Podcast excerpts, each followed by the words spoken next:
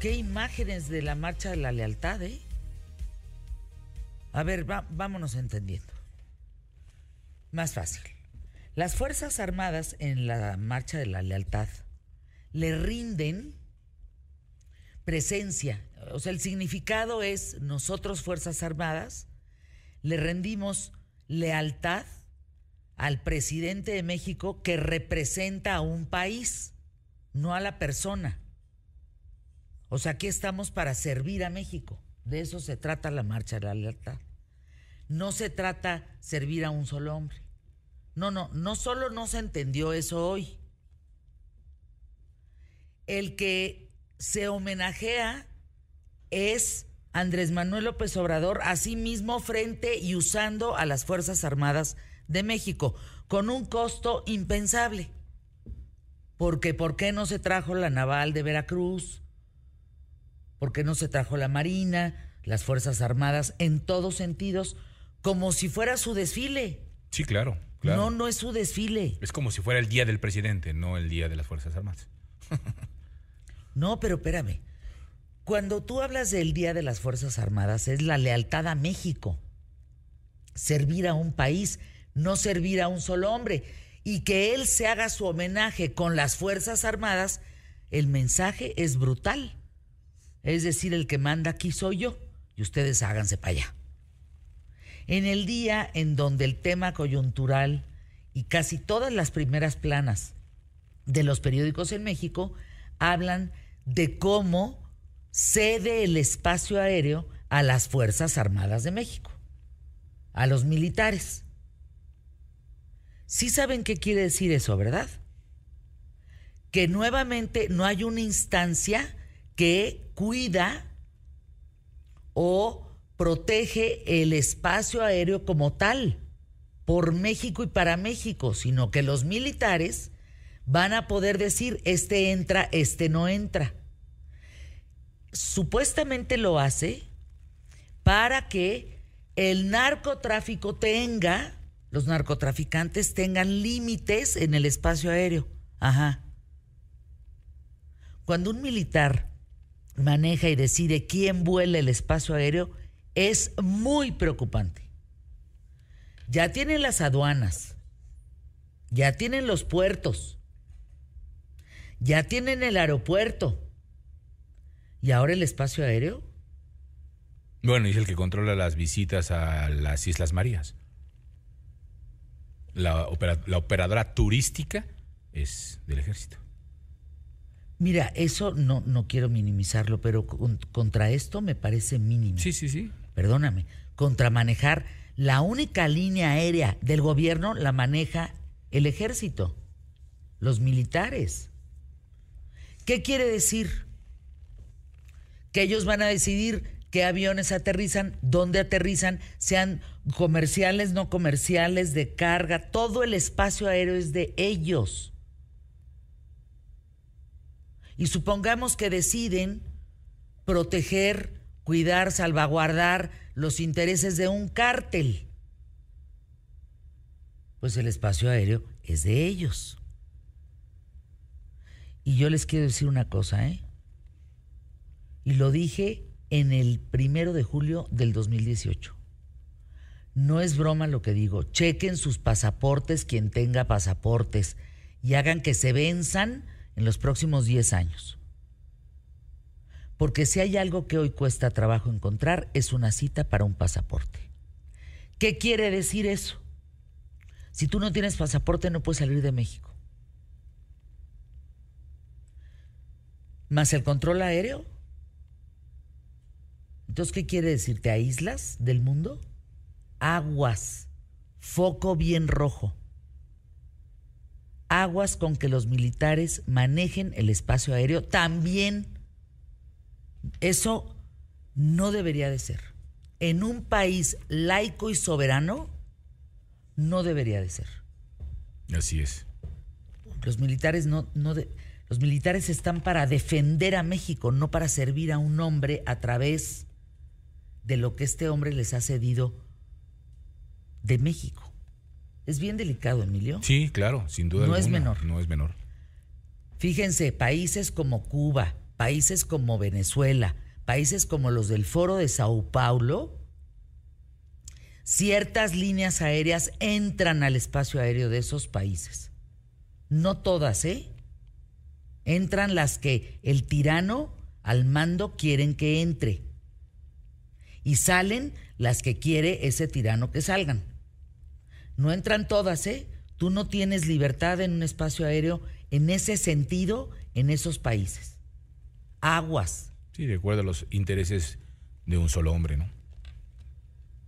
Sí, pero quien recibe 3 mil pesos mensuales le vale absolutamente cuatro madres lo que estoy diciendo. Porque piensa que los cuatro mil pesos van a ser para siempre. Y no. No, no es así. Porque si no hay trabajo y no hay inversión, no hay empresarios y no hay una clase trabajadora y no hay empleo, no hay bolsillo que alcance. Traidores, les diría, traidores de la patria, aquellos que estiran la mano para recibir dinero sin hacer nada porque están entregando el país a un solo hombre. No, no. Delicadísimo las primeras planas hoy en México. Delicadísimo. Y miren, uff, pues ahí les va. Asumo las consecuencias que esto represente para mí el haber dicho lo que dije. Arrancamos el programa a pie derecho. ¿Qué tal? ¿Cómo estás? Espero que te encuentres muy bien. Gracias por acompañarme, te doy la bienvenida. Mi nombre es Fernanda Familiar y hoy en QTF quiero platicarte hasta dónde han llegado, porque vamos a hablar de eso en el programa, el asunto de las cirugías estéticas. Más allá de la funcionalidad, millones de personas se realizan estos procedimientos con el único objetivo de mejorar su apariencia física. Según datos del Colegio de Profesionistas con Maestría en Cirugía Estética de México, nuestro país se coloca como el quinto con mayor demanda a nivel mundial. Estamos hablando de casi un millón de cirugías o de operaciones estéticas al año, lo cual equivale, no, no, no, no, agárrense, a 2.500 al día. Hoy, 9 de febrero, va a haber 2.500 cirugías plásticas en México. No, es una locura. Incluso México ya es potencia mundial en cuanto a cirugías plásticas y se considera como un destino turístico médico. Los procedimientos más efectuados son la operación de nariz, aumento de busto, liposucciones, pero ¿qué creen? También las intervenciones no invasivas. Así se llaman las cirugías que no requieren quirófano ni bisturí, como aplicación de Botox, ácido hialurónico, implantes capilares, tratamientos de rejuvenecimiento facial.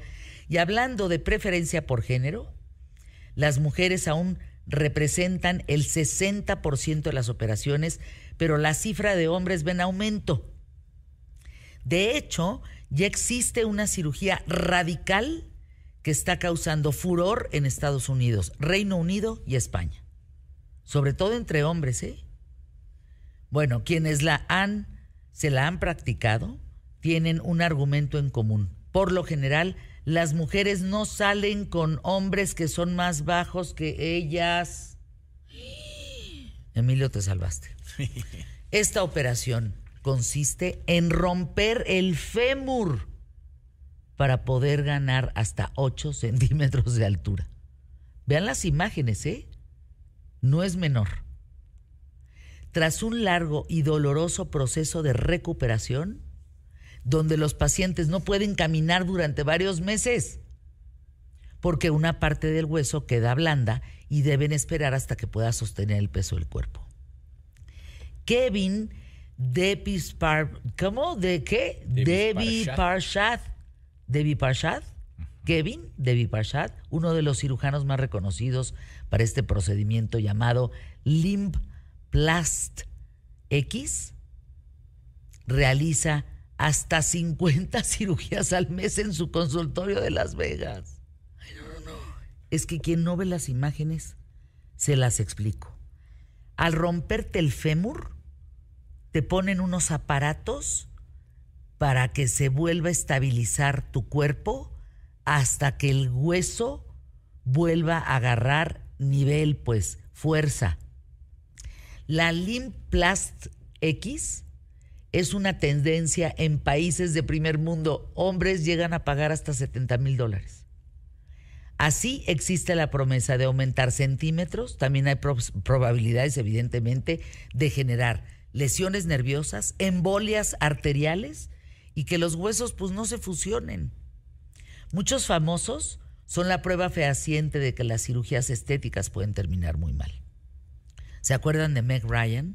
Mujer tan hermosa, eh, protagonista favorita ya en los 90, una cara y bueno, bueno, la dejaron con esto de los rellenos y transferencias de grasa al rostro, desgraciada para toda la vida. Van por favor los rostros.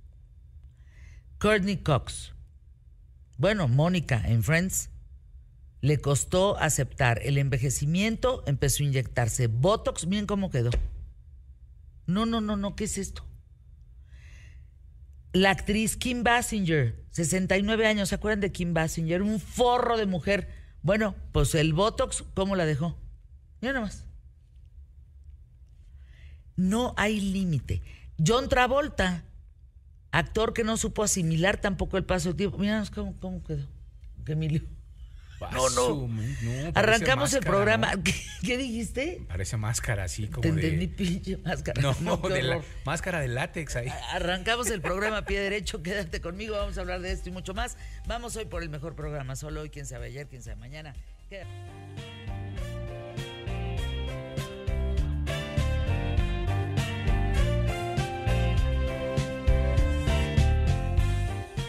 Gonzalo Oliveros, ¿cómo amaneció ese cuerpazo? Afortunadamente muy bien, muy buenos días. Te veo, se ve echando tiros con su saco. No, no, no, no, pues ¿qué tienes hoy, oye? ¿Vas a ir a comprar mi piedra? No, quedamos que vamos a ir tú y yo, pero a otro lugar, en otra parte, exactamente. Sí. Bueno, está Franco Noriega, empresario, restaurantero, embajador de Longines, que es una marca preciosa de de relojes. ¿Tiene solamente relojes? Tiene solamente relojes, sí. Eh, bueno, tiene lapiceros también, pero relojes es la especialidad de Longines. Qué gusto, Franco, que estés aquí. Estás dedicado a tus restaurantes, embajador, entre otras firmas, eh, juez de Masterchef. Eh, a ver, cuéntanos, cuéntanos, ¿qué etapa estás viviendo? Bueno, feliz de estar aquí en el programa, gracias, Fernanda. Eh, feliz de estar aquí en México de vuelta. Ya estoy básicamente, ya soy casi mexicano porque casi que vivo aquí mucha parte del tiempo. Y estoy aquí presentando mi podcast, Seamos Francos, con Franco Noriega, en donde hablo un poco de todas aquellas personas que quieren emprender, que tienen un sueño y que por alguna razón no terminan de hacerlo realidad, sea por miedo, sea por que piensan de repente que la crisis es demasiado y no es el momento perfecto. Eh, les doy tips un poco de cómo hacer una gran idea, un gran negocio.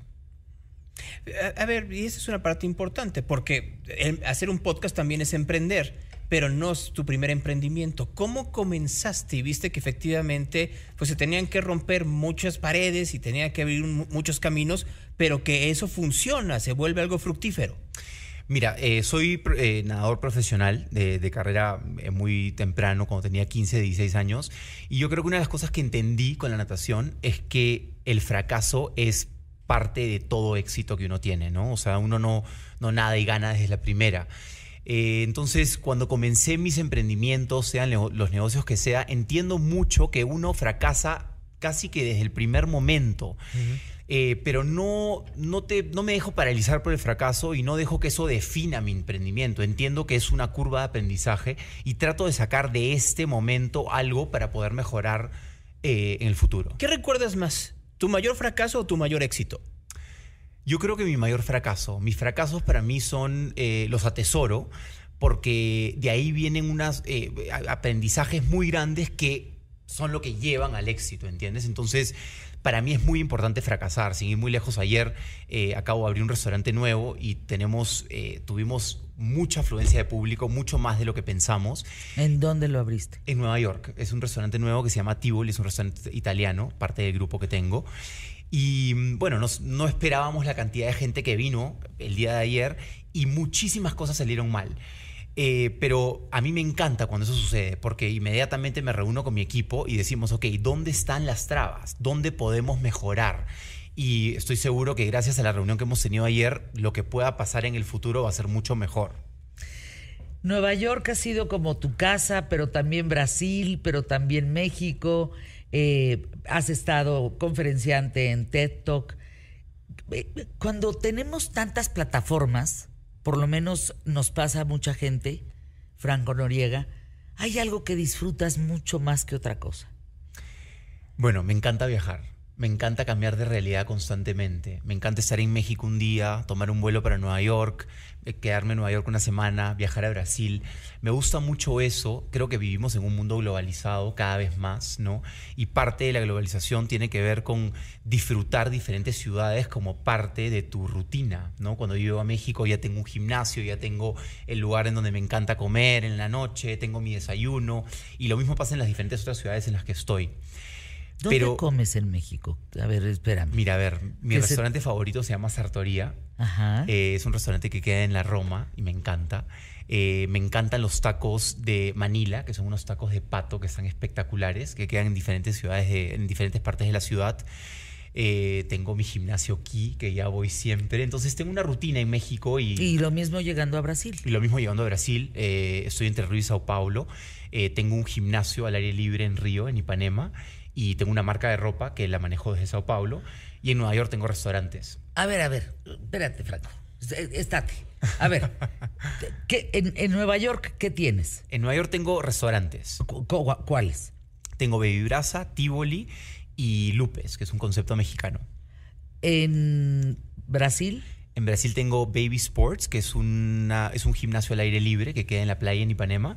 Y tengo una marca de ropa que se llama Bebe, que estamos en 60 tiendas en Brasil. México. Y México tengo que ver con la televisión. O sea, soy juez de Masterchef, tengo mi podcast, es un poco más entretenimiento en México. ¿Algún otro país? Bueno, eh, no sé. Mira, no por ahora. Este, ¿No te piensas ir a España? La verdad es que estoy bien enfocado en América y me encanta. Me encanta América y me encanta Latinoamérica. O sea, Estados Unidos, México y, Brasil. Por, por el momento. Ahora, ¿cómo le haces? ¿Delegas mucho o eres como de micromanagement y entonces estás en todo, en todos momentos conectado a través de teléfonos y tabletas, etcétera, etcétera? ¿Cómo es un día de coordinar o poder hacer labor gerencial en cada uno de estos negocios? Trabajo mucho con WhatsApp, tengo miles de grupos eh, y la verdad es que tengo un, un equipo increíble. Creo que eh, una de las, de las recomendaciones que doy en mi podcast para todo emprendedor es tener un equipo de trabajo porque tu equipo es todo pero también soy micromanager, ¿no? Me encanta, eh, en el país en el que estoy, me encanta enfocarme con el equipo, siempre tengo reuniones de mañana, eh, tengo varios Zooms, ¿no? Y no necesariamente Zooms, sino llamadas en las que voy coordinando diferentes metas que se tienen que hacer a lo largo del día y la semana. Y bueno, cuando estoy en el país me enfoco en los negocios en los que estoy. No sé, estoy en Brasil, estoy 100% enfocado en eso, y en Nueva York o aquí en México. Oye, Franco, ¿cómo pausas tu cabezota? ¿Cómo pausas la mente? ¿Qué, te, hace pausar la mente? Medito todos los días por 20 minutos. Ah, eh, bueno, sí, porque si no estarías en un nudo de estrés y inventando madres todo el día, ¿no? Y mira, también lo, lo, comento mucho en mi podcast, este, la, la, meditación que hago tiene que ver mucho con la visualización. Entonces visualizo un poco hacia dónde quiero llegar, me imagino en estos escenarios eh, casi un poco fantásticos, surreales, que eventualmente comienzan a, suceder a lo largo del tiempo, ¿no? Entonces, em, hablo mucho en mi podcast sobre lo que es la meditación y, la visualización para poder llegar a tus metas, porque yo creo que eh, es muy importante tener claro hacia dónde uno quiere ir, ¿no? O si tienes un negocio, cuál es ese negocio específicamente. Y en estos 20 minutos me doy la oportunidad de ver qué cosa es lo que quiero y ver qué cosa es lo que quiero tener entre manos y materializar para después, obviamente, poner manos a la obra, porque no es que visualizas y que al día siguiente tienes un restaurante, no. pero sí teniendo claro el concepto, qué cosa es lo que quieres, cómo quieres que se vea, puedes ya ponerte con tu equipo manos a la obra y hacerlo suceder. O sea, hoy en la mañana, ¿qué visualizaste? Lo hago en las noches realmente. Bueno, en las ayer noches. en la noche, ¿qué visualizaste, Franco? Mira, me imaginé aquí en México teniendo una gira de medios muy productiva. Estoy aquí solamente por el día, me voy hoy día en la noche a Nueva York. Eh, como acabo de abrir el restaurante, estoy full con, con ese proyecto. Pero me imagino teniendo conversaciones interesantes con gente como ustedes, ¿no? Y compartiendo ideas, eh, teniendo un día productivo para que sacarle el mayor provecho a mi tiempo. A ver, rápidamente hablando del podcast. ¿Vienes a México? ¿Lo grabas cuántos capítulos en cada ocasión? O sea, ¿o cómo es el proceso? Ya está grabado, ya estamos ahora en la segunda temporada. Eh, en la primera temporada realmente soy solamente yo hablando diferentes temas, ¿no? Un día hablamos del miedo, al día siguiente hablamos de lo que es de, de organizar el negocio, eh, lo que significa tener un socio, lo que es tu equipo. Y todo, el podcast sale todos los lunes a las 11 de la mañana en todas las plataformas, Amazon, Spotify, la que sea. Y, un poco que se trata de eso, ¿no? Ya en la segunda temporada estamos eh, invitando a gente que más o menos domina un tema y tenemos ahí una conversación interesante en base a experiencias. ¿En qué invitados has tenido en esta segunda temporada? Mira, no puedo decir porque todos son todavía, está a punto de salir, pero Es como son- una sorpresa. Es una sorpresa. Pero está buenísimo el segundo, ya la segunda temporada está muy buena. ¿No nos puedes decir un adelanto aquí entre los tres que estamos nada más? Solamente. Pues nada Mira, más te- estamos tres. No, mira, No, tenemos no este. nadie, tenemos súper. eh, la verdad es que no puedo revelar, me han pedido que no revele, pero se vienen invitados buenísimos. Aquí no te ve nadie, inicial. no te ve nadie. Las mujeres más bellas, ¿dónde las has visto? En México. ¡Ay, qué cuentero! Claro que sí, por supuesto. Por supuesto que sí. Y lo mismo has de contestar en Brasil. Oye, me gusta eso del.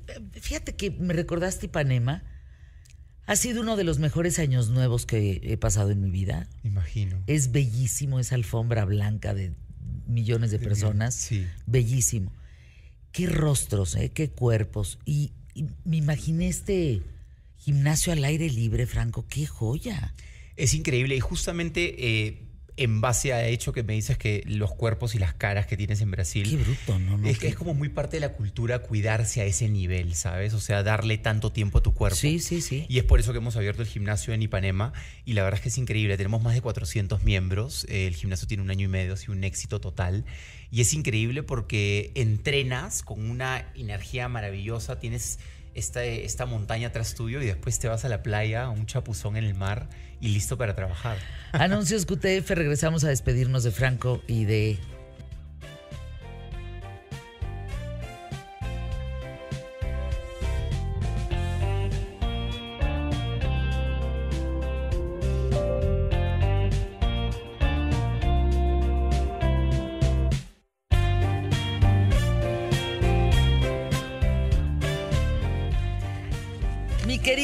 Gonzalo Oliveros. ¿Tú con qué te quedas de haber tenido a Franco Noriega aquí en ¿Qué tal, Fernando? Me da mucho gusto ver a la gente que, que no se vence y no se arreda. O sea, creo que esta historia de éxito que platicó el día de hoy, de cómo abre gimnasios, abre restaurantes, eh, participa en medios de comunicación, no es fácil. O sea, No, por- no es por- fácil. puedes tener todo el talento y puedes tener todas las herramientas que te ha dado la vida, pero también si no pones tesón y no te enfrentas, ya no lo, se lo preguntamos, a mil y un problemas y adversarios que puede haber, incidentales o accidentales en la vida, no triunfas. Entonces, encontrar a alguien que trata de triunfar en tantos campos siempre es aleccionador. ¿Tú con qué te quedas, Franco, de haber estado aquí en ¿Qué tal, Fernanda? Feliz de estar con ustedes, gracias por las palabras y justamente con eso, de que se atrevan a luchar por sus sueños. Yo creo que eso es lo más importante y, y para mí el mensaje más grande que yo puedo dar a todos aquellos que tienen una gran idea y quieren volverla un negocio, es que se atrevan y que si fallan es parte del camino. ¿Y sabes qué, Franco? Que hagan equipo con gente que los puede impulsar para llegar a esa meta. Totalmente, es muy importante. Porque si no tienes esa gente, pues ¿cómo carajos llegas? No, no hay manera. Totalmente. ¿Cuándo vuelves? De aquí a un mes, siempre estoy aquí todos los meses. Una vez al mes estoy en Bueno, México. regresa. De todas maneras. Y, y- y vamos, eh, Gonzalo, a, a comer a Nueva York. Se oye bien pesado y bien payaso, pero vamos. No lo es tanto, tomamos un vuelo y regresamos. Son cinco horas, estamos casi al costadito. Acostadito, dice. Gracias por estar aquí. Gracias, Gracias, Fernanda. Franco. Gracias, Gonzo. Mañana en punto de la hora. Aquí nos vemos. Aquí nos vemos.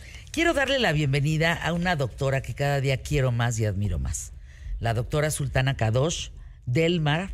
Delmar, gracias por estar aquí. Medicina estética y antienvejecimiento. Arranqué el programa, Sultana, con unas historias. Hijo de su madre. Lo que es capaz de hacer la gente para verse bien. Yo he tenido la oportunidad de tratarme contigo lo que admiro mucho es lo medida que eres. No se te pasa la mano.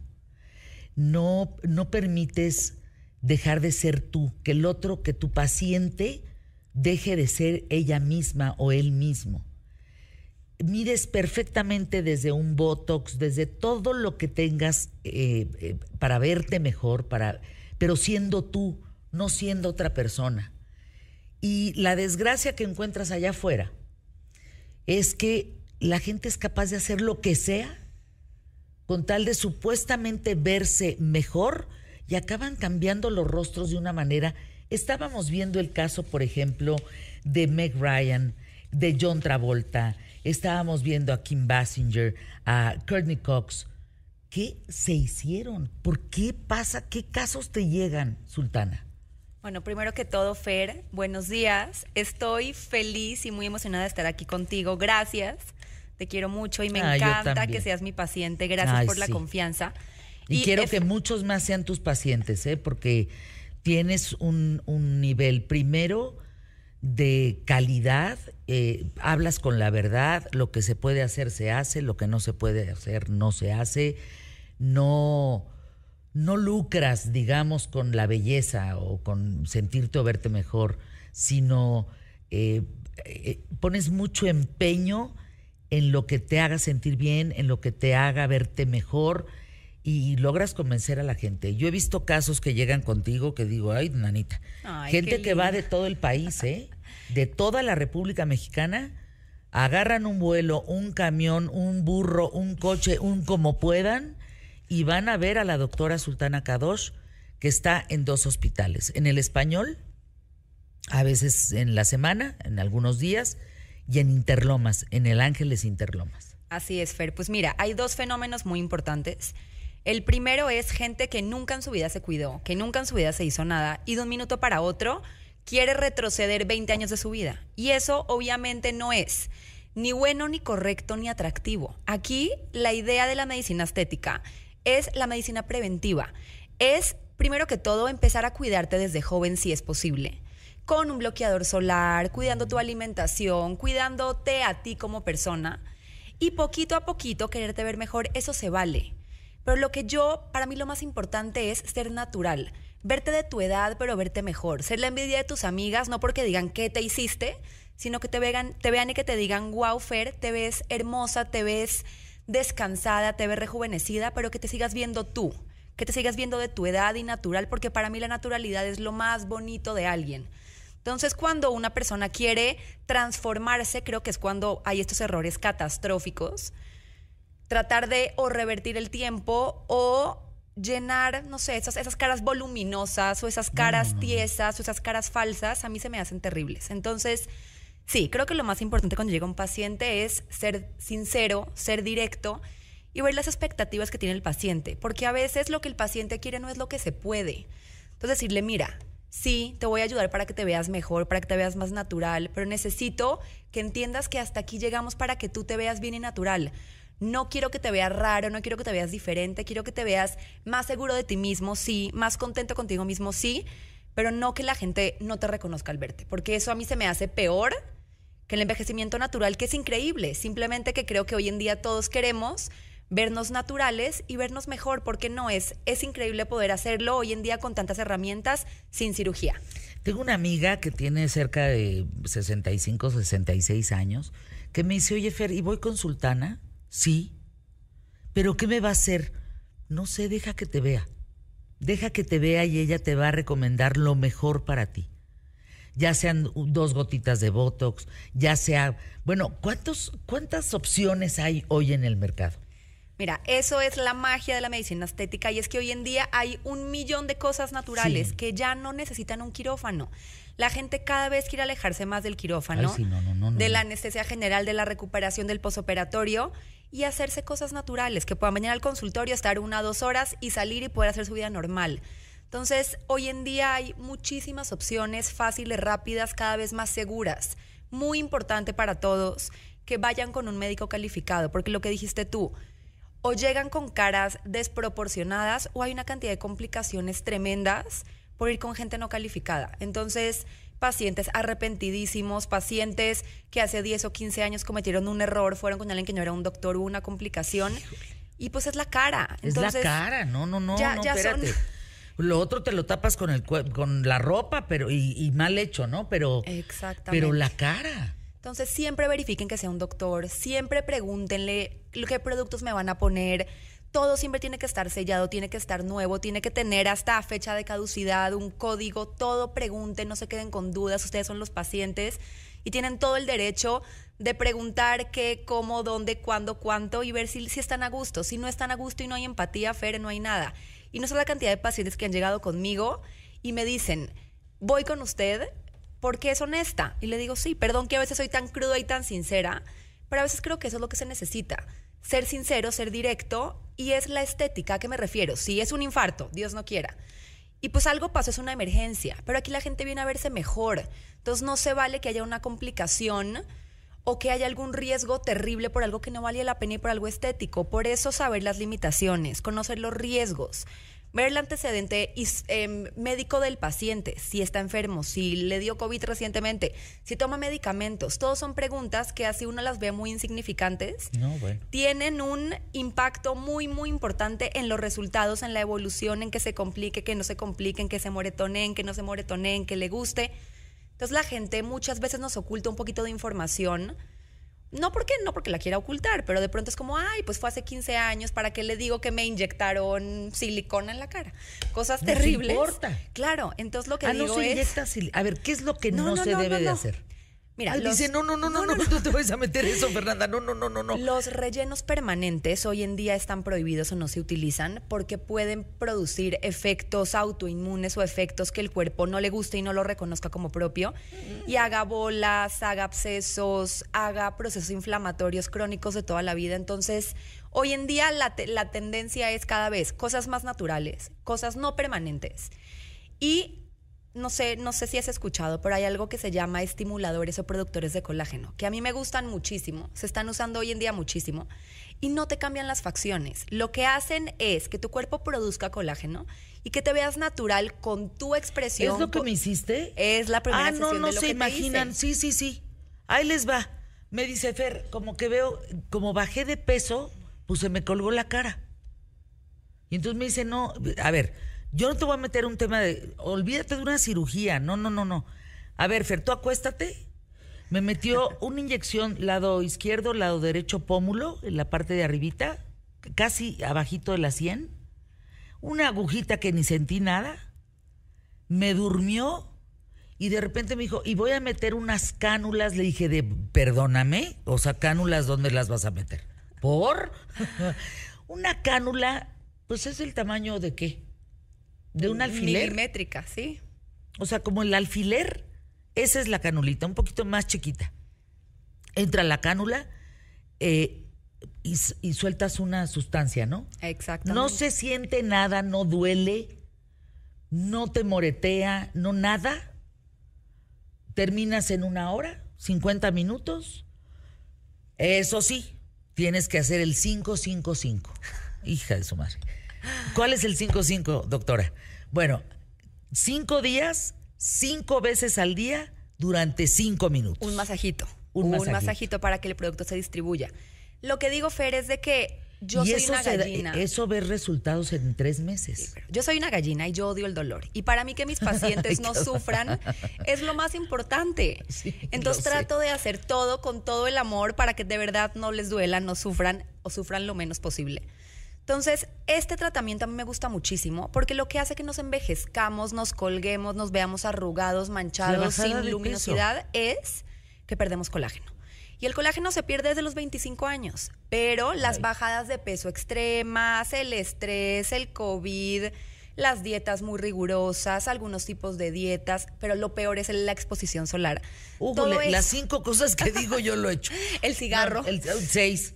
Seis, es todo esto hace que perdamos mucho más cantidad de colágeno. Entonces, sí, llegan pacientes de relléname la cara, ponme rellenos, quiero que me levantes. Y ahí es cuando las caras empiezan a verse falsas. A mí me encantan los rellenos cuando hay que ponerlos en algunos pacientes muy específicos. Pero es como lo que yo les digo, no te quiero llenar de cemento la cara. Lo que yo quiero es corregir, es revertir, es ayudarte a que tu cuerpo vuelva a producir colágeno otra vez. Anuncios QTF, regresamos.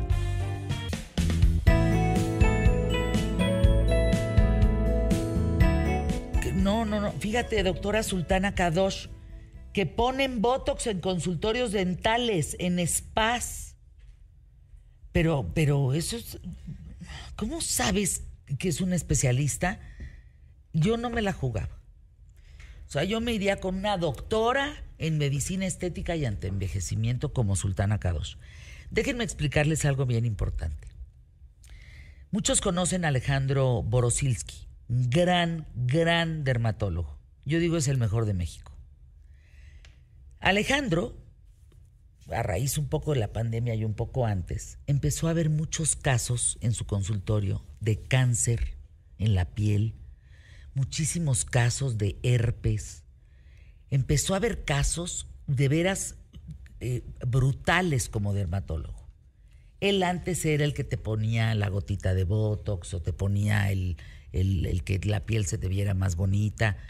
Pero empezó a ver tantas cosas, Borosilsky, que dijo, ¿sabes qué?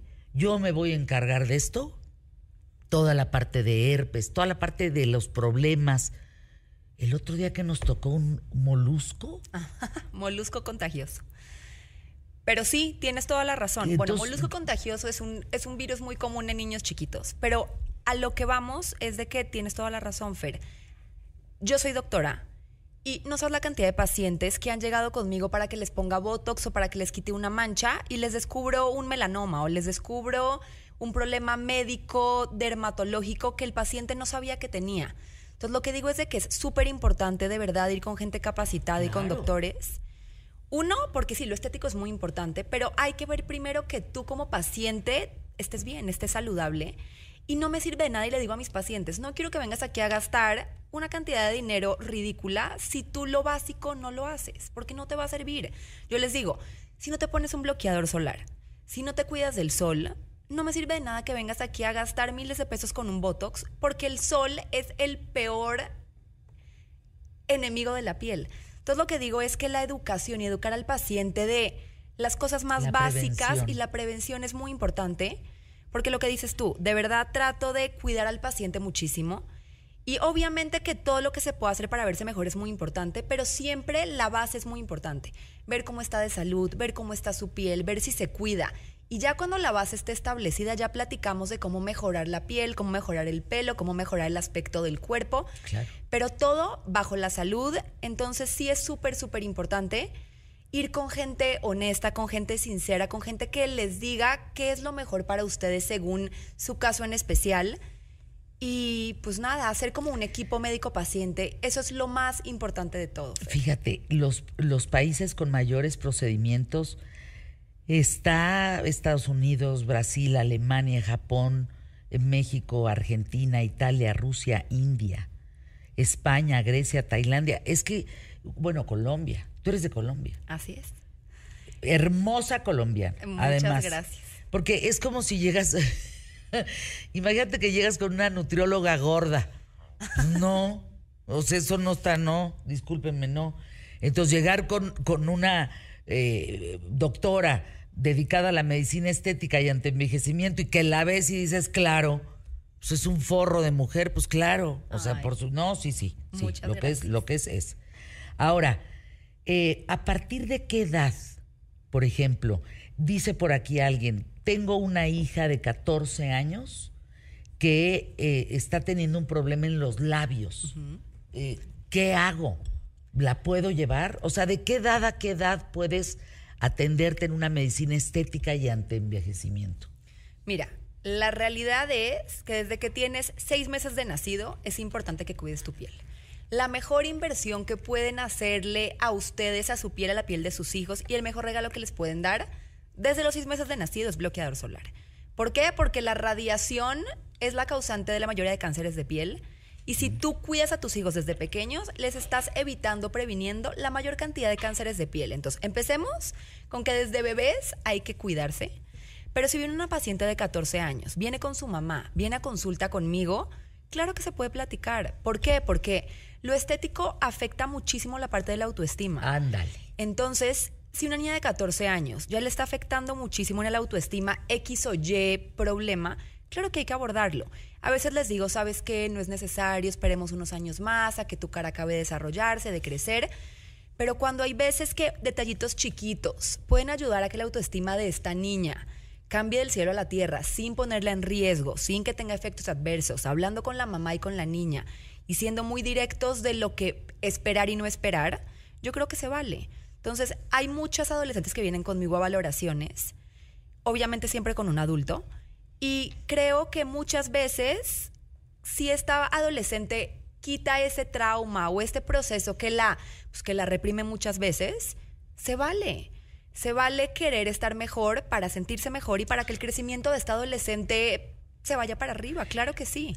¿Cómo te va con hombres? Es decir, Hoy la estadística va más o menos pareja, 50-50 hombres, mujeres. Va súper pareja. Cada vez me llegan más hombres. Ay, qué bueno.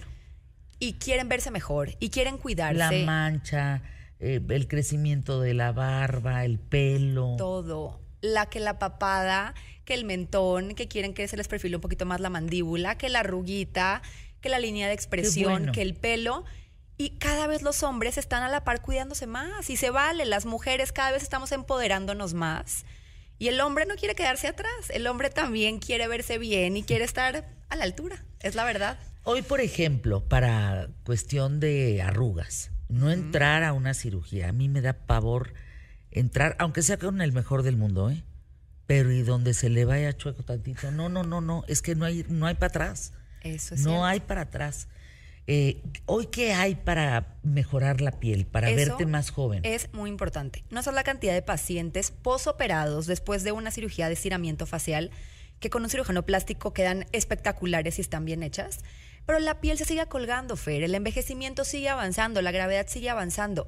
Entonces llegan todas restiradas con su cirugía plástica, pero con una calidad de piel horrible, como pasitas. Entonces es muy importante seguir cuidando la piel. Hay unos tratamientos espectaculares que es el siguiente para ti, que es una máquina que se llama Liftera.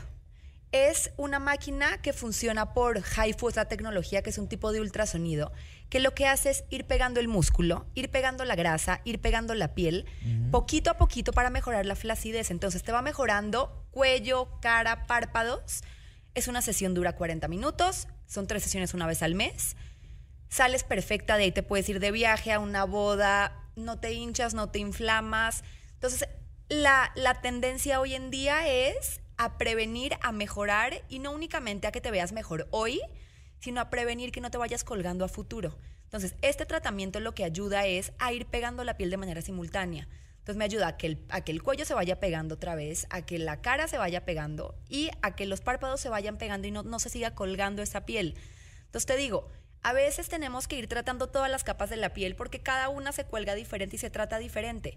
Entonces, sí, está la arruguita, que hay que hidratarla, que hay que ponerle botox en caso de que, de que cuando sonríes o cuando levantas se marque mucho. Pero también tenemos que tratar la piel, que tratar de regresar el colágeno al cuerpo.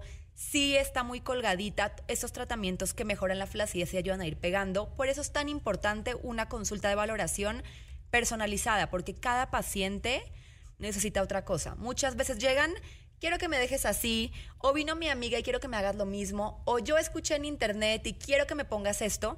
Y cuando los valoro y los reviso, me doy cuenta que lo que ellos necesitan es algo totalmente diferente. Cada paciente necesita un tratamiento diferente y personalizado. Por eso es que una consulta de valoración es súper, súper importante para platicar y para que veamos qué es lo que necesitas, qué es lo que quieres y qué es lo mejor para tu tipo de piel en especial.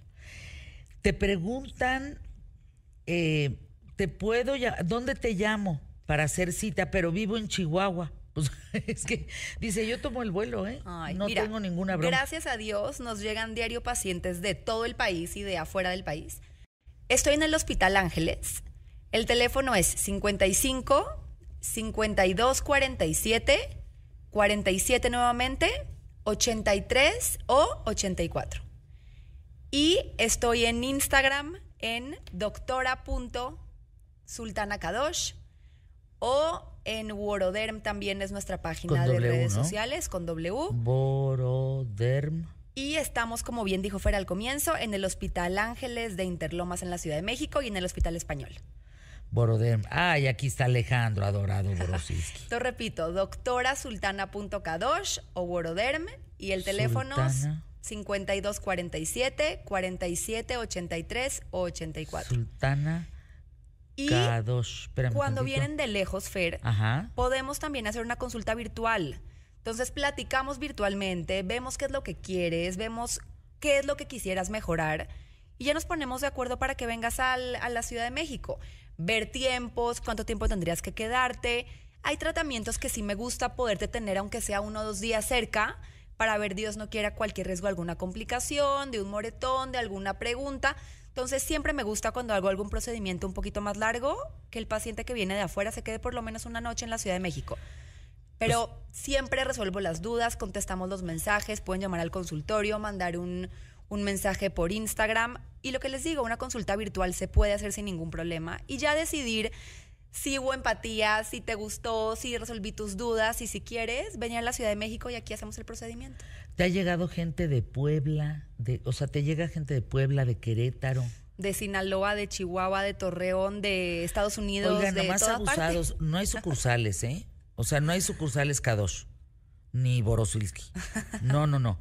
Están Hospital Ángeles Interlomas y creo que dos veces a la semana en el español, en Así el es. Hospital Español. No hay más, ¿eh? No, no, no hay otro Alejandro Borosilsky ni hay otra Sultana Kadosh. Es muy importante. Lo que antes hacía Alejandro Borosilsky, para quien lo conocemos de muchos años, el mejor dermatólogo de México, insisto, empezó a haber tantos problemas de salud ya en el consultorio que la parte cosmética, estética, antienvejecimiento y demás lo maneja Sultana Kadosh. Exacto. Así es que el teléfono para despedirnos, mi querida Sultana. 5247 47 83 o 84 y redes sociales doctorasultana.kadosh 2468. o Woroderm en Instagram. Los espero. Cualquier duda, cualquier pregunta, siempre que estén contentos, siempre que estén a gusto y siempre que haya empatía, es lo más importante. Ir con doctores, por favor, eso es lo más importante de todo. Pero ah, pónganle un 55 antes, ¿eh? 55, 52, 47, 47, 83. Anuncios 84. QTF. U 84. Anuncios QTF.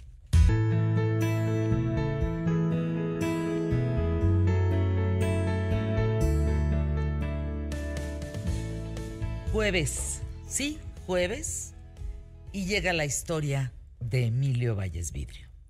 Todos los jueves, Emilio, eh, importante colaborador en ¿Qué tal Fernanda? eh, nos cuenta una historia. Ha habido historias que han sido trending topics. La del Tesoro de México, no sé si se acuerdan. Un gran escándalo y otras tantas como la mujer caída del cielo, como hermanos que se encuentran después de tanto tiempo. Y hoy, Natividad, la mujer que sobrevivió con Pandora. A ver, te escuchamos. Gracias, Fer. Y bueno, gracias también a, a Jos, a Jos Lascurain, porque esta historia me la, me la hizo llegar justamente Jos. Y bueno, ayer hablábamos de la situación tan tremenda que se estaba o que está viviendo Turquía con la cantidad de personas eh, fallecidas por este terremoto que se o estos terremotos que se registraron allá, que por cierto hace unos momentos acaban de rescatar a, unas, a un par de personas, 80 horas, después de 80 horas los logran eh, sacar de los escombros y las inclemencias del tiempo, pues es el factor fundamental para que puedan eh, trabajar en, en este sentido. Pero bueno, regresando aquí al tema, aquí, ayer también hablábamos, Fer, de muchas de las historias que se vivieron en 1985 y que nos tocó a nosotros, pues estando muy jóvenes, pues vivirlas, ¿no? Y estar presente eh, en esta, en esta situación. Y una de ellas, una de tantas historias, es la de, de Maricruz Natividad, que tenía 22 años, había terminado la universidad y prácticamente estaba recién casada. Ella y su esposo vivían en, un, en, en la calle de Tehuantepec, número 12, en un edificio de dos torres, de nueve pisos cada uno y estaban ubicados eh, contra esquina del centro médico. Eran las 7.19 de la mañana de ese jueves 19 de septiembre de 1985. Su esposo se acababa de ir a trabajar, ella aún estaba pues eh, recostada en su cama revisando algunos papeles del trabajo, cuando comienza a temblar. En un principio ella eh, pues comenta que no, que no se inmuta, que, que de alguna manera se espera, pero segundos después decide levantarse para ir a buscar a la chica que le ayudaba eh, en la casa. Y en ese recorrido de la recámara a la cocina se vuelve un infierno. Parecía que estaba dentro de una licuadora. Los vidrios se revientan, eh, los objetos que decoraban la casa, los cuadros empiezan a caerse. En fin, es todo un caos y prácticamente a gatas logra llegar hasta la cocina donde está esta chica que la alcanza a tomar de la mano, la abraza y en ese momento pues se desploma, eh, se desploma el, el edificio, empieza a, abrirse el, piso y empieza a caer y ella se da cuenta que va abrazada de esta chica, pero ella ya está muerta. En ese momento, eh, una tremenda sacudida, el, un estruendo, llega el silencio y ella queda sepultada bajo los escombros de este edificio de Tehuantepec. ¿Te parece que eh, hagamos contacto con, con ella, con, con, con, Maricruz Natividad, que está eh, en el Zoom? Maricruz. Hola. No, no puedo creer tu historia, Maricruz. ¿Cómo que ibas abrazada? A ver, ¿nos ayudas con ese momentito antes de la oscuridad y el silencio? ¿Cómo fue? Sí, claro. Bueno, yo caminé hacia la cocina, pero ya no se podía caminar porque se movía horrible el edificio. Entonces a gatas llegué a la cocina y la jalé hacia el marco de la puerta. Se supone que ahí es donde estabas más protegida. Y en ese momento se empezó a caer el edificio. Entonces ya después de un rato de no poder ni respirar por tanta tierra, estaba yo masticando este, piedras así, pues ya es cuando me di cuenta que ella quedó arriba de mí, abrazadas quedamos, yo quedé abajo, con este brazo atrapado, la cabeza con la losa aquí, el izquierdo. El izquierdo. Y este, y pues ya empezar a, tratar de respirar, a tratar así y a calmarme, ¿no? Pero sí me di cuenta inmediatamente que estaba muerta. Encima de ti. Sí, pero ella quedó atrapada en los escombros y yo, pues, más o menos libre. A ver. Y abrazadas. ¿eh? Maricruz Natividad, a ver, ¿cómo? ¿Y, luego? ¿Cuánto tiempo pues pasas ahí? ¿Cómo logras, cómo logras sobrevivir? De verdad, con la música de Pandora. Porque eran, ellas acababan de salir y yo tenía el disco, lo oía todo el día. Y entonces empecé, para mantener la cordura, empecé a cantar ¿Cómo te va mi amor? Una, otra, otra y otra vez. Rezaba también a ratos, así porque decía, si me duermo, me muero, pues no me van a oír, ¿no? Cantando la música de Pandora. ¿Cómo te va, mi amor? Pero la repetí. ¿Abajo los escombros? La, cantaba en voz alta. para oír mi voz. ¿Y, qué significaba eso para ti? No sé, me daba fuerza, me daba, no sé, no sé, pero la repetía y la repetía. Y también recé mucho, ¿eh? Mucho, mucho. ¿Cuánto tiempo pasaste ahí? Me sacaron al día siguiente en la tarde, 32, 33 horas. ¿Pensabas que ibas a morir? Sí, sí, porque no me oían. Yo gritaba y no me oían hasta que llegó mi esposo y muchos amigos y así, y empecé a pegar con mi anillo de graduación en el marco de la puerta, y eso es lo que oyeron. Entonces me gritaban, si eres Maricruz, toca dos veces, si eres el 202, toca dos veces. cuando me sacaron les decía, si fuera Petra Pérez, toco dos veces, ¿no? A mí me sacan. Wow. Sí la oscuridad, el silencio. Absoluta, absoluta oscuridad, no veía nada. Y le, dio, le decía que a Emilio que este, de pronto empecé a sentir, empecé a ver una luz y sentí que alguien me tocó el brazo y era un topo, fue el que me encontró. Y ahí hasta empezar a ver cómo me sacaban. Eres un milagro, Maricruz Natividad. Sí, sí soy, sí lo soy. No puedo creer lo de la canción de las Pandoras. Fíjate que estoy viendo ahora que, ellas andan de gira. El, fenómeno causado por esta canción en todos lados donde se presentan, de todas las edades. Que para ti, después de cantarla en la oscuridad, en ese silencio que rompías con cómo te va, mi amor, ¿qué, qué, magia le has encontrado a la canción? Es que es el día de hoy que la oigo y lloro, ¿eh? Lloro de emoción, de agradecimiento, de no sé, pero me da mucha emoción oírla. Y además aparece como en momentos importantes cuando estoy oyendo música corriendo y me aparece. Sí.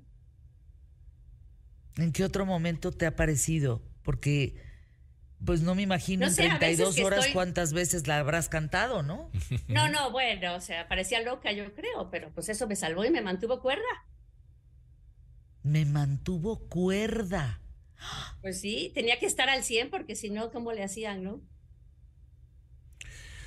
Oye, Maricruz, este, tú nos, eh, bueno, nos contabas o contabas fuera del aire que eh, tuviste, no sé si decirlo, el fortuna o, la bendición de que estaban haciendo algunas obras cerca de tu casa, abajo de tu casa, que estaban haciendo el metro y todo el este metro, asunto. Sí, y que fue precisamente gracias a eso que de alguna manera la gente y los trabajadores empezaron a buscarte. Em, lo empezaron a sacar a los, este, a los que estaban hasta arriba. Ellos lo sacaron muy rápido, pero a mí no me oyeron nunca. ¿eh? El que me oyó fue mi esposo y sus amigos. Por el anillo. Por el anillo, lo que oyeron fue el anillo. Eh, sí. Tenías al lado de ti un cuerpo de una mujer muerta, de una mujer que tú conocías, encima de ti. Sí. ¿Qué significaba eso? Pues digo, trataba de no pensar en eso, pero realmente el olor llegó un momento en que era insoportable, o sea, sí, ya era muy difícil. Y yo además cada vez estaba con más dolores, cada vez estaba más molesta, sí, sí fue muy, muy difícil. Eh. ¿Qué pasa después de que te sacan? ¿Te, logran, te logran liberar? Eh, hubo un momento en que me decías que no podían sacar el brazo, eh, tu brazo, tu brazo izquierdo, porque estaba presionado y entonces los topos, ¿cómo lo hacen? Nada más fue uno, ¿eh? Él solito. Y salía y pedía que fueran a, pedir este, gatos de los coches de Autos Francia que estaba junto a mi casa. Creo que fueron como ocho gatos. Y, y, poco a poco fue levantando la losa hasta que me liberó el brazo. Yo le decía, ya córtenmelo y sáquenme, pero qué bueno que no me hizo caso. Y luego de ahí te llevan al hospital.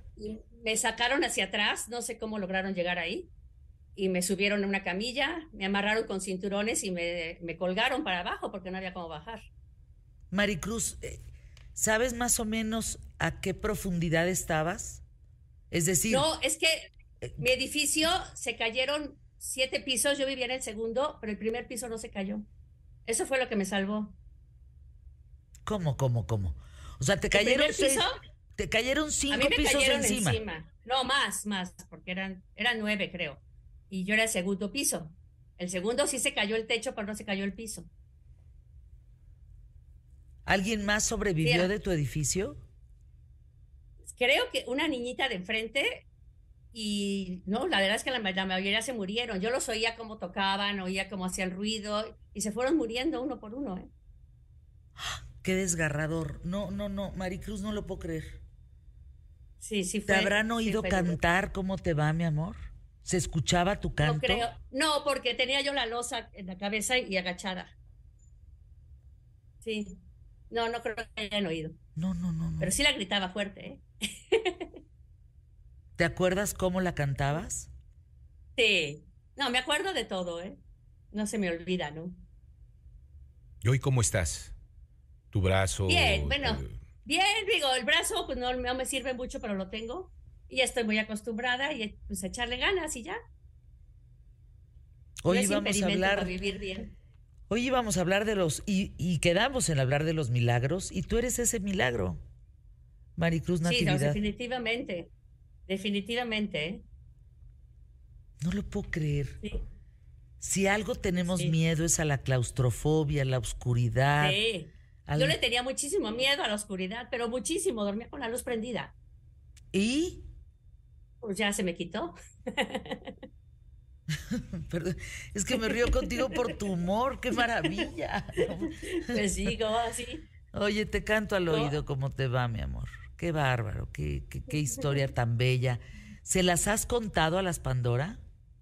Siempre tuve las ganas de contárselas y hace como, bueno, un día tuve a Isabel junto a mí parada en el aeropuerto de Madrid y no me atreví a abordarla porque soy penosa, pero hace como dos años este, me encontré a Fernanda en el Club de Gol México y una amiga me obligó a ir con ella. Ay, no sabes qué gusto me dio podérselo contar.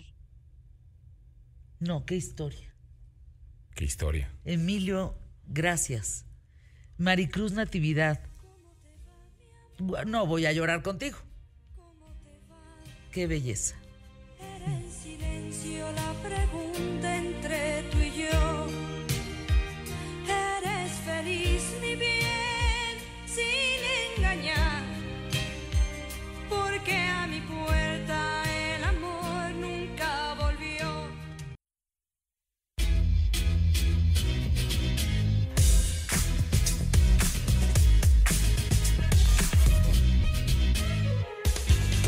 En ¿Qué tal, Fernanda?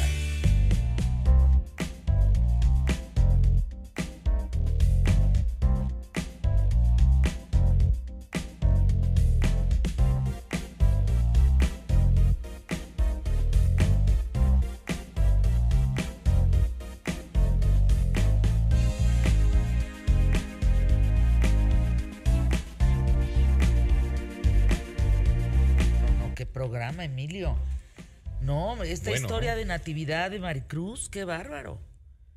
Y luego la gente también con el tema de las cirugías, me habla una señora y me dice, Fer, me desgraciaron la cara. Me desgraciaron la cara. Sí, sí, sí, es que no, no debe ser con cualquiera. Ese Vayan es un con problema. Sultana, ¿eh? vayan con Sultana, de verdad. Y miren, todas las cosas de la piel que puedan, por favor, con Alejandro Borosilsky. No, no, no, qué calidad de médico. Qué cal- Fíjate, hablando del terremoto del 85, yo los eh, vi a Alejandro Borosilsky y a Sultana la semana pasada en el hospital Ángeles Interlomas. Y me dijo, Fer, en el 85, haz de cuenta, estamos en su consultorio, en el de Sultana, que es un consultorio que da a una ventana que de frente ves otra ventana. ¿Estamos de acuerdo? Ajá, ajá. Y me dice, me cuenta Borosilsky, no sé por qué salió el tema del temblor, y me dice, yo iba de aquí, de mi consultorio, en, en aquel tiempo, allá, a la ventana de allá, por fuera, ¿de acuerdo? Fer, cuando empecé a caminar por el pasillo, me di cuenta a través de la ventana que ese edificio donde está esa ventana se desplomó completito. Yo iba a dar una clase. Los alumnos estaban ahí. Se cayó frente a mis ojos el edificio. Dije, ¿cómo es posible? No, lo que se ha visto en, en terremotos es, es Tremendo. verdaderamente tremendo, tremendo, tremendo, tremendo. ¿Y saben qué es bellísimo? La solidaridad. ¿Tú has sido solidario en los terremotos, Santiago? Sí, en ¿Qué efecto. has hecho? Eh, juntar despensa. Me acuerdo que fuimos a un centro de copio a ayudar, que está en el ITAM de San Ángel. Y ahí estuvimos tres días seguidos. La cadena humana. Ajá. ¿Hacían cadena humana Hacíamos cadena humana. para pasarse los... los... A pasar todo lo que había, todo, todo lo que estaban donando. Eh, todos muy organizados, la verdad, todos traíamos un ambiente como muy de... ¿Cómo lo puedo explicar? Como de sol- solidaridad, de empatía. humano, ¿no? Muy humano, sí. Como que de repente siento que este tipo de situaciones nos humanizan a todos. Siento que de repente se nos olvida que, que- que todos somos iguales. De repente los estratos sociales, no sé, como que de repente como que nos diferencian mucho de las personas que al final pues no deberían, No. deberían al contrario de juntarnos más y siento que estas situaciones, como estaba platicando ayer, nos ponen en nuestro, lugar y nos dicen, no, estamos para ayudar y estamos todos juntos porque todos somos iguales y todos nos merecemos lo mismo. Yo no creo que haya otro sentido de vida, fíjate, que ayudar al otro. Si hay alguien que me esté escuchando, el público más inteligente, que sienta un vacío, así, un vacío, en alguna parte de su cuerpo. Vaya que- y ayude. Sí. ¿Verdad? Sí. Que, que- que no se hallen, que anden tristes, melancólicos, deprimidos, ansiosos. Vale, madre. De veras, háganme caso. Nada más dense una hora, dos horas. Vayan a visitar a los niños quemados, vayan a ayudar a un asilo que esté cerca de su casa, ayuden a alguien en la calle. Verán que le encuentran sentido a su vida. Sí, hagan algo por alguien. Hagan algo por alguien. Sí. De veras, muévanse y van a ver, como dice mi querida Aida Gatica. No, hombre, yo veo los- las broncas de los demás. No, hombre, me quedo con las mías. No, no, me quedo con las mías. Es que yo es algo que quería comentar. Tampoco estoy de acuerdo. O sea, no, no, no podemos comparar los problemas de alguien con alguien, pero sí podemos estar para esa persona, para esos problemas. O sea, yo no estoy de acuerdo porque he escuchado muchas veces la frase de siempre hay alguien peor que tú. Y no estoy de acuerdo. Estoy de acuerdo con que todos cargamos maletas y todos cargamos situaciones las cuales nos atormentan, pero ninguna es más importante que otra. Sí entiendo que tenemos que valorar siempre lo bueno, pero al final tampoco no podemos como despreciar lo que nosotros sentimos porque alguien está peor. No sé cómo explicarlo. Lo dijiste tal cual. ¿Sí? ¿Lo dije bien? Sí, lo no, dije no, bien. no, bueno, despreciar lo que otros. No, lo dijiste perfecto. No, bueno, es- mejor, mejor no se pudo haber dicho. La verdad. O sea, Despreciar lo que sientes por priorizar los dolores de otro. Sí, porque también en eso estoy de acuerdo también. Híjole, Digo, qué buen sí tienes que, ¿eh?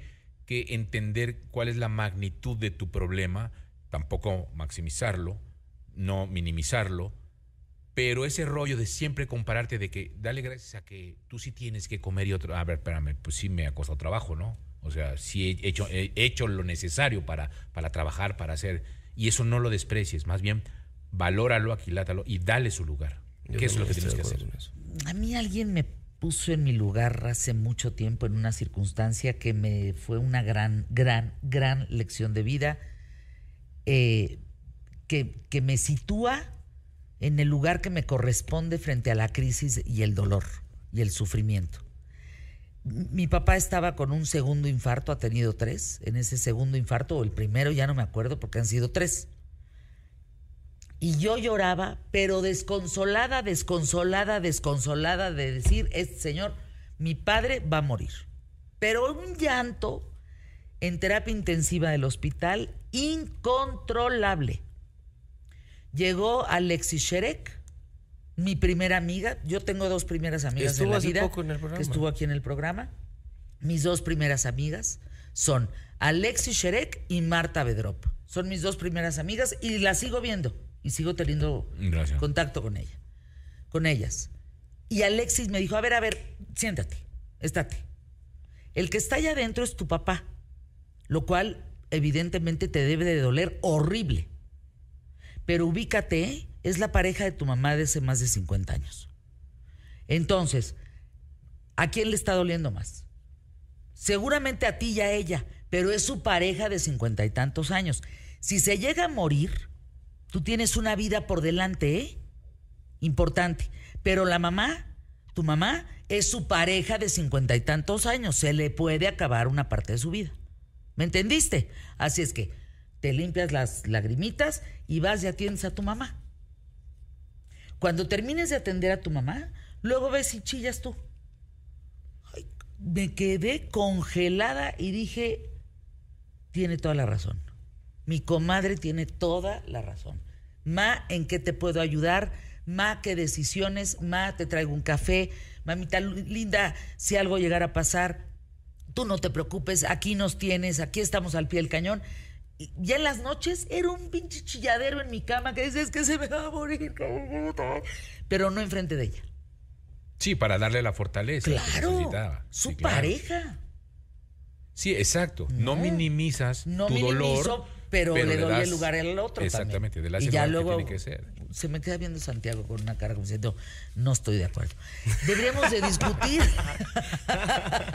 no, no estoy de acuerdo. Pero fíjate que para mí fue una gran lección. No, sí. Bueno, después lo discutimos con más tiempo porque yo creo que me voy a alargar muchísimo.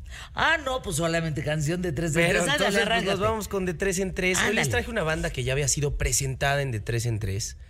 Para todos los que son nuevos, que me están viendo por primera vez, les voy a decir más o menos de qué consta esto.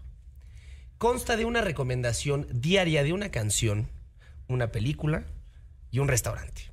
Entonces, más o menos tenemos una playlist con aproximadamente... ¿Cuántas canciones ya serán? Como unas 80. Más o menos. Ya vamos a llegar al aniversario 100 del programa. Entonces estoy muy emocionado. ¿Es en serio? Pues nos faltan 20 canciones aproximadamente. ¿no? ¡Wow! Entonces estoy muy 100, pa- contento. 100 programas vamos a cumplir. Estoy muy contento. Pero, eh, como les decía a todas esas personas que son nuevas, pues Maná es una de las bandas más reconocidas aquí en México y en el mundo. Sí, es una banda que fue creada en 1986, que ha tenido un récord de ventas impresionante. Entonces, no me puedo alargar mucho más o menos con la historia, les puedo dar un contexto breve que ya se los di. Eh, y la canta con Shakira, una, una artista que ha sonado mucho últimamente en los, en los medios, ya será por cómo se desquita con su ex marido, por si las infidelidades, etc. Para mí personalmente Shakira, no sé ustedes qué, qué opinen, me gusta mucho más antes.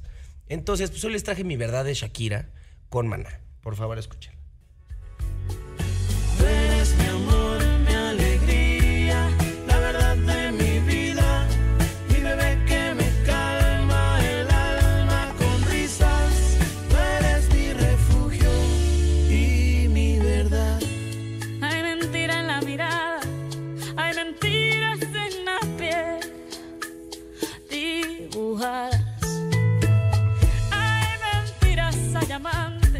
Que por instantes de Es una canción que a mí como persona me, en la piel. me causa mucha tranquilidad, mucha paz. Me causa... Pero detrás de toda esa tranquilidad y toda la paz creo que hay una historia mucho más profunda ante todo esto y mucho más dolorosa. Entonces Fer cuenta, Fer es el vocalista de Maná, que por cierto se me hace que tiene una voz espectacular. Ay, Fer, ven al programa. Se me ya hace que no tiene la, una ya- voz de increíble. veras, ya, ya no te pongas tan rejejo.